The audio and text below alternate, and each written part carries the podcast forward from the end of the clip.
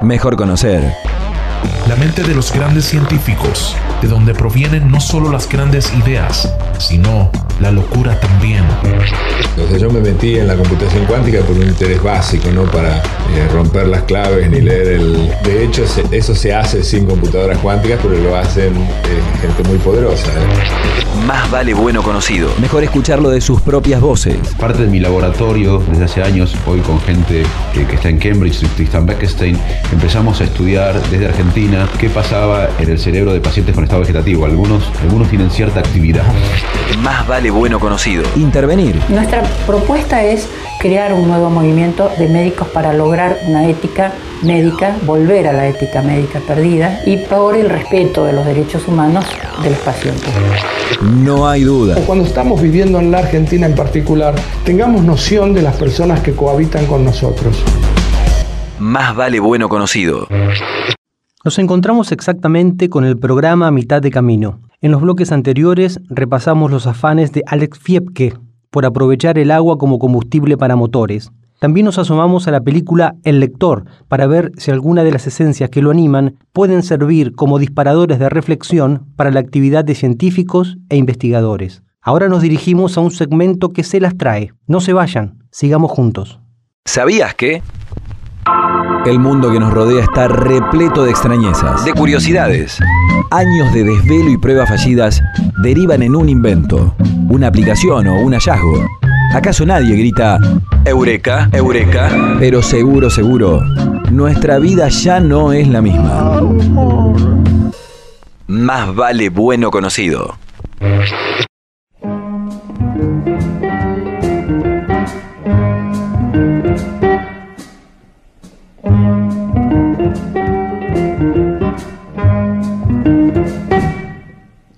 Pensando, ¿qué libro le regalaría a un tipo como Leonardo da Vinci para su cumpleaños? Que de hecho ha ocurrido hace poco. Bueno, suponiendo que te pudieras encontrar con Da Vinci y te invitara a su cumpleaños. Bueno, hagamos volar la imaginación, pongámonos en ese lugar. Juguemos, juguemos. ¿Por qué decís que no sabrías qué libro regalarle? Claro, porque Da Vinci, nacido en Italia, fue de todo, pintor, anatomista, arquitecto, paleontólogo, artista, botánico, científico, escritor, escultor, filósofo, ingeniero, hasta inventor, músico, poeta y urbanista. Hoy sería un hombre sabio de los que ya no se encuentran, pero Da Vinci vivió entre 1452 y 1519. Lo que quiero decir es que su prolífica existencia responde a un momento particular de las ciencias y las artes, el Renacimiento. Claro, sí, pero me asombra el hecho de pensar que pudo haber imaginado un helicóptero, un submarino y un automóvil, que se hubiera fascinado con el estudio del vuelo de las aves y el movimiento de las aguas. Incluso que estuviera encantado con los fenómenos ópticos y que pintara la Gioconda y la Última Cena. Es un símbolo del ser humano que se siente maravillado por el mundo y quiere saber todo de él. Leí que era inconstante, ¿sabías?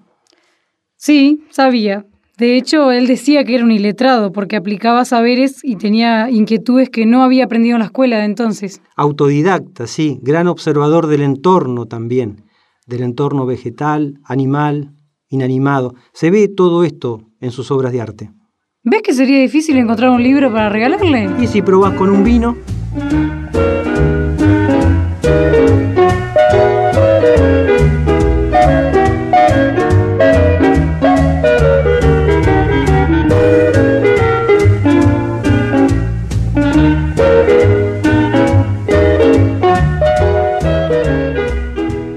¿El cassette o la cassette? Creo que es indistinto. Mejor dicho, depende del país en el que estés. Veo que estás bien rumbeada. El origen de la expresión es francés. Se diría cassette con doble S y doble T. Es un sustantivo femenino y significaría cajita, o mejor aún, cofrecito. ¿Cómo te pareció el interés por algo que ya nadie usa? Es que se está cumpliendo un aniversario de su salida a la venta, aunque la fecha es imprecisa. Se empezó a vender en 1963 en Europa y al año siguiente en Estados Unidos. Era un sistema para grabar y reproducir sonidos en una cinta, cuyos extremos estaban unidos a rueditas. El movimiento de las rueditas, en un sentido o en otro, activaba el sonido. Las rueditas y la cinta estaban protegidas por una cajita de plástico, de ahí el nombre de cassette. Si mal no recuerdo, hasta el momento lo más avanzado era el disco de vinilo. Sí, el o la cassette se popularizó cuando a alguien se le ocurrió incorporar un reproductor a los autos. Así nació el magazine. Se podía escuchar música por donde el auto anduviera, pero no se podía grabar. Cuando el o la cassette se hizo regrabable, su uso se masificó. Es probable que en alguna casa todavía estén dando vueltas cassettes de videos familiares. Fue un fenómeno cultural, sin dudas. Y lo fue reemplazando también al CD en los años 90. Y el CD, quién sabe cuánto tiempo seguirá con nosotros. Claro, es cierto, porque ahora almacenamos sonido en la compu, en el pendrive, hasta en el celular. Y en la nube. Entonces, volvamos. ¿Es él o la cassette? Creo que es indistinto. Mejor dicho, depende del país en el que estés.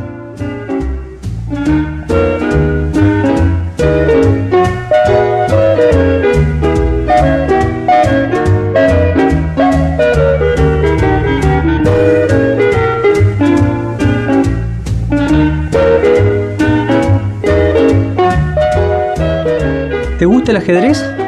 Más o menos, el juego ciencia. Sí, tradicionalmente se vincula el ajedrez con los cerebritos, pero como con todo, al ajedrez se lo enseña y se lo aprende, sin que sea necesario tener una inteligencia por encima del promedio. Los torneos de grandes maestros son verdaderas batallas de táctica y estrategia. Vi algunas películas, pero que me vas a desafiar a una partida de ajedrez? No, soy malo, muy malo. Hablaste de batallas entre maestros, ¿no? Porque ahora se está recordando una particular. En 1997, el campeón del mundo Gary Kasparov le dio la revancha al superordenador de IBM Deep Blue. Un año antes Kasparov había humillado a Deep Blue. Pero los innovadores introdujeron variantes en la máquina para hacer frente al desafío. Ahora Deep Blue podía analizar 200 millones de movimientos por segundo. Y por primera vez en la historia, un ordenador pudo ganarle al ajedrez a un maestro de la estatura de Kasparov. Mira, no quiero contradecirte, pero en el documental Game Over, Kasparov y la máquina... ¿Me vas a refutar?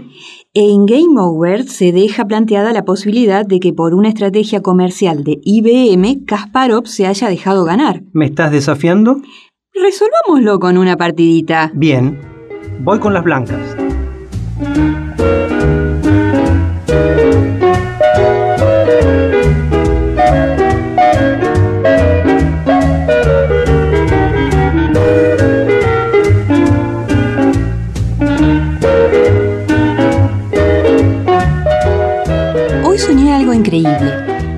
Camino lleno de curvas con un paisaje, primero de cardones animados que me saludaban. Después doblaba y se aparecían unas colinas que iban cambiando de colores y tamaños. Después hacía otra curva más y descubría un mar que se me acercaba despacio hasta tumbarme con una ola y conducirme a otro paisaje más. ¿Por qué tendremos buenas ideas cuando dormimos? No sé bien, pero viste que a veces no sabes cómo resolver un problema que te estuvo mal todo el día, te vas a dormir y a la mañana, tac, se te ocurre cómo salir del embrollo. ¿No te pasó? Sí, tenés razón. Alguna vez me pasó. Claro, incluso cuando estamos en los momentos previos, antes de dormir, entramos en un estado de somnolencia, de relajación, y las ondas alfa inundan el cerebro. Hay varios experimentos que prueban que nuestro cerebro asocia mejor las ideas cuando no estamos pensando activamente en ellas. Cierto, dicen que Mendeleev, después de una siestita, dio con la tabla periódica, esa que estudiamos en química en la secundaria, ¿te acordás? Bueno, pobre Mendeleev, porque él trataba la historia de su famosa siesta con ironía y se reía de cómo lo resumía la prensa, porque en realidad estuvo unos 20 años dando vuelta al asunto de la tabla de los elementos. Se echó un ratito a dormir, soñó con eso que lo desvelaba, se despertó y lo anotó, Incluso asignó lugares concretos a elementos desconocidos de su época. Uy, pero mejor cambiemos de tema porque la química me da un poco de alergia. Está bien, no, era solo para contarte lo que ocurre y lo que producimos mientras dormimos. Una psicóloga de la Universidad de Harvard dice que el sueño es en realidad una forma distinta de pensamiento. Entonces me parece que voy a poner en mi mesita de luz lápiz y papel. ¿Quién te dice? Por ahí me sale el guion ganador del próximo Oscar.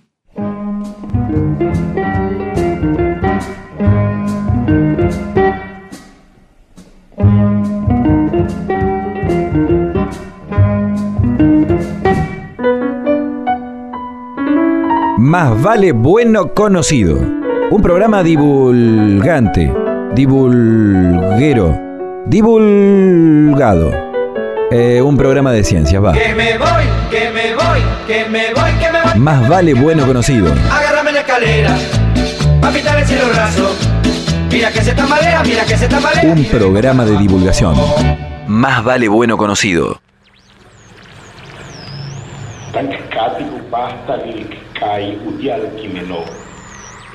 Viene la muerte echando rasero, se lleva al joven, también al viejo. La muerte viene echando parejo, no se le escapa ni un pasajero.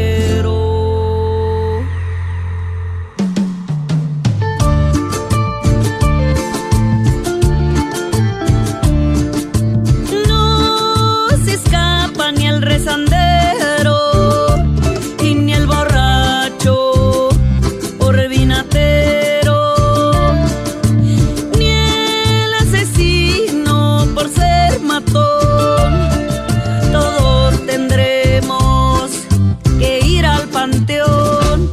Viene la muerte echando rasero, se lleva al joven, también al viejo. La muerte viene echando parejo, no se le escapa ni un pasajero. Mueren obispos, mueren profetas, mueren vicarios y confesores. Ya no los curan ni los doctores, ya no les valen las ampolletas. Mueren cantantes,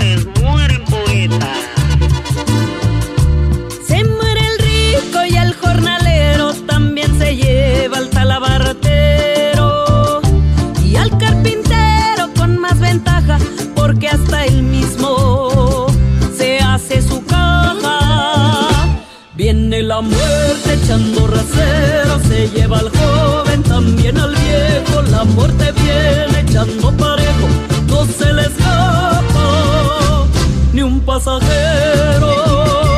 Viene la muerte echando rasero, se lleva al joven, también al viejo. La muerte viene echando parejo,